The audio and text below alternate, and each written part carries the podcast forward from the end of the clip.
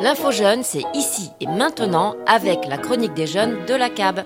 Ados, parents d'ados, on le sait, il arrive un moment dans l'adolescence où les deux mois de vacances peuvent paraître longs voire très long. Et à 15 ans, on n'a pas forcément envie de passer toutes ses vacances en famille, et le centre de loisirs, bah franchement, c'est plus ça non plus. Après, pour les jobs d'été, 15 ans, c'est vraiment trop jeune. Alors, si tu te trouves dans cette situation, l'info jeune de la CAP te propose Impossible. As-tu déjà entendu parler des chantiers de jeunes bénévoles?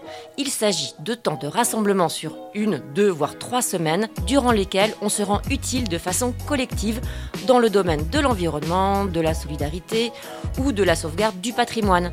Un chantier, ce n'est ni une entreprise, ni un centre de vacances. C'est un moment qui associe des temps de travail et de loisirs, mais aussi des temps de vie collective. Les chantiers sont organisés par des associations et ont des agréments éducation nationale et jeunesse, ou voire même culture. C'est donc du sérieux. Il existe des centaines de chantiers pour cet été 2023 et des assos organisatrices, il y en a pas mal. Par exemple, l'asso Concordia.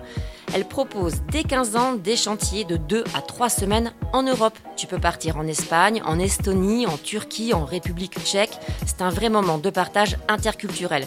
Si tu préfères rester en France, c'est possible aussi. Par exemple, l'association Rempart propose dès 17 ans un chantier de rénovation patrimoine dans un château cathare pas loin de Carcassonne.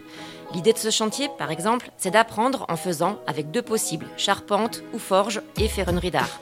Rempart propose aussi dès 16 ans de l'initiation à l'archéologie sur un site en Belgique près de Namur. Participer à un chantier de jeunes bénévoles, ça a un coût, compte entre 200 et 800 euros. Mais tu sais quoi? L'info jeune de la CAB peut t'aider financièrement avec une bourse initiative jeune.